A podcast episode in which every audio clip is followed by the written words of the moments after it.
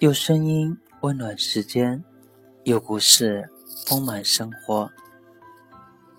嘿，你们好，我是古苏苏，好久不见。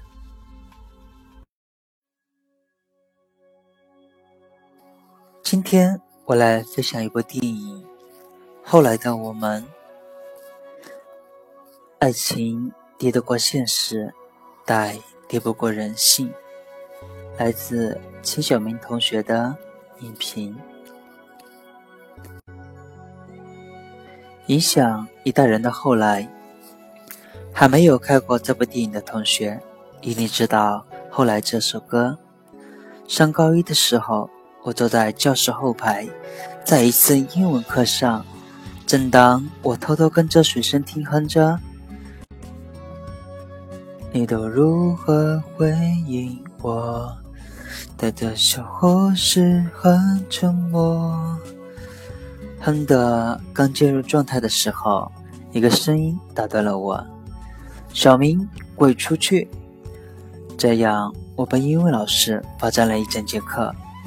但我反倒十分高兴，因为可以在教室外更加肆无忌惮地哼唱着这首直击灵魂的歌了。我们现在一起来感受一下万人合唱版的《后来》吧。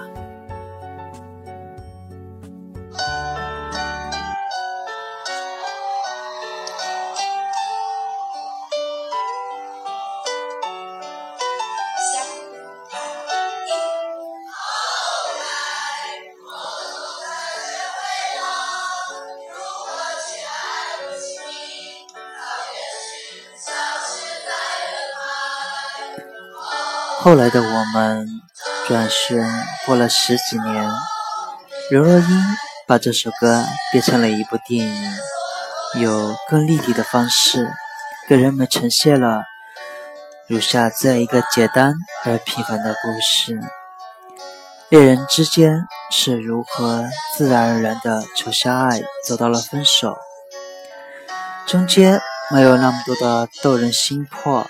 也没有很多青春电影里怪异的怀孕、堕胎、车祸、癌症这些情节。刘若英想要做的就是以最自然的方式来呈现。我认为从这个角度来说，她做到了。这部电影还不错，尽管很多观影者对这部电影给出了很尖锐的评判。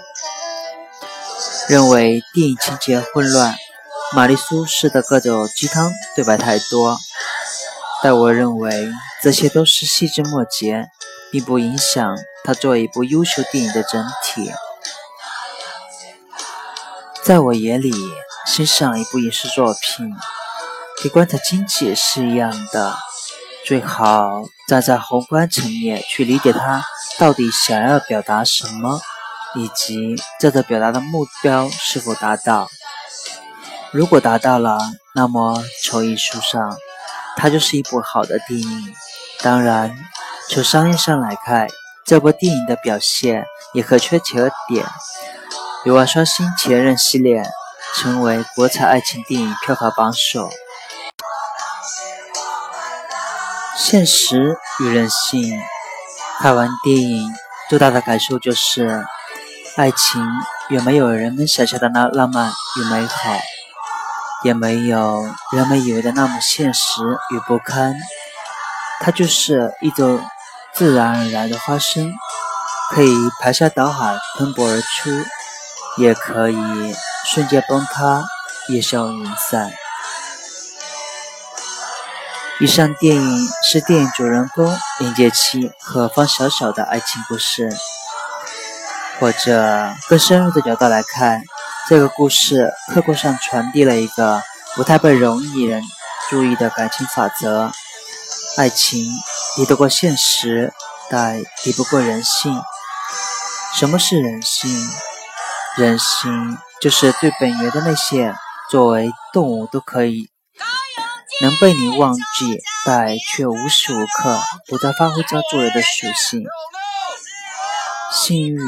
虚荣、懒惰、喷丝、贪婪、恐惧，爱情更多的是与幸运有关，它和婚姻有着不同的痛，有着本质的不同。婚姻是系列合同式的合集，而爱情更加直指人性。离开了幸运，也就没有了爱情。这也是为什么很多人都说婚姻是爱情的坟墓，因为它扼杀了人性的自由。这部影片围绕两个奋斗中的年轻人在北京的生活展开。女生放弃了最开始的嫁个有钱人的爱情梦想，跟随男生挤在出租屋里。看起来，现实似乎在真爱里面不值一提，但最终两人的爱情却败给了人性。比如，男生在网上与他其他的女生聊天，让女主的心里发生了微妙的变化。男生为何要这么做？这便是一种人性。女生为何要离开？人们常说“贫贱夫妻百事衰”，但这更多的是指男人没有能力做到足够多的财富。但女人赚不到很多的钱，却是可以被原谅的。这符合人类从诞生开始就植入基因里面的两性分工原则：雄性负责觅食，为雌性提供繁衍后代的。遮风挡雨的住所以及必要的食物，而雌性负责生育繁衍后代。所以，我们不能怪女人现实，她们不追求物质的安全，如何安心繁衍后代呢？不是三言两语、两回道德谴责就可以改变女人这种现实的，它是千百年来刻在染色体上的东西。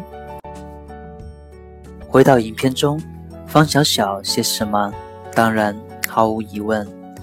如若不然，为何一开始要找地震局的博士，找国企的处长？这一切不就是奔着北京的大房子而去的吗？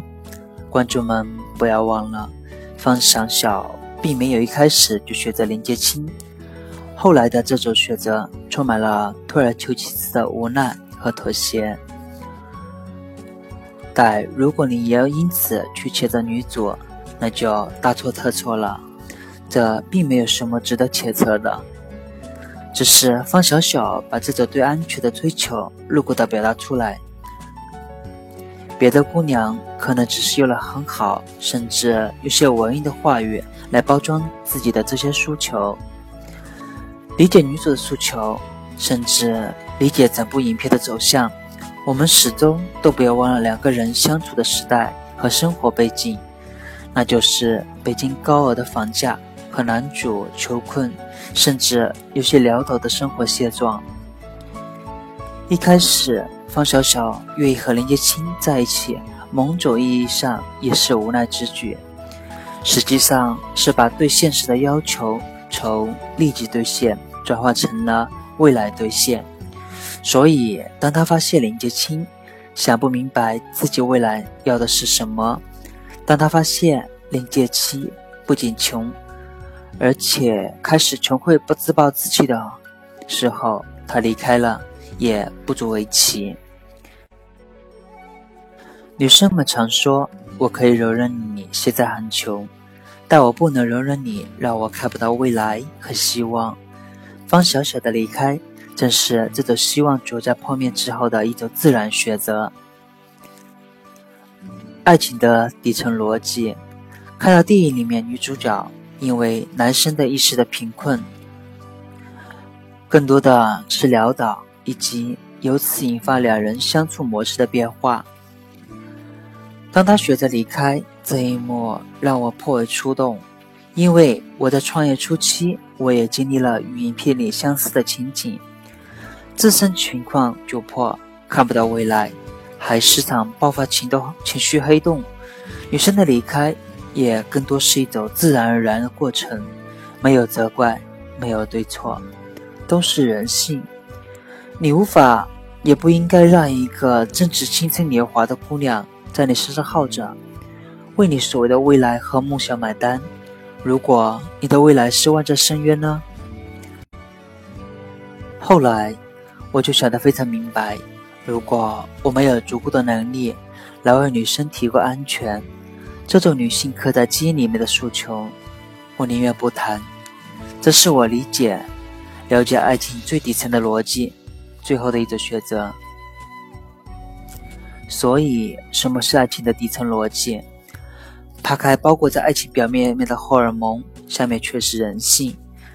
男人对女人的忠诚的要求，女人对男人安全、物质的要求。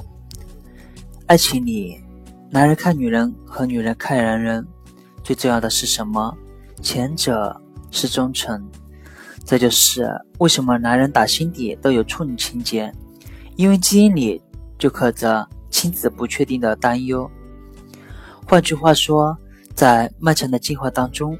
男人无法确定女人的孩子是自己的，但女人可以，因此别发展出处女倾向。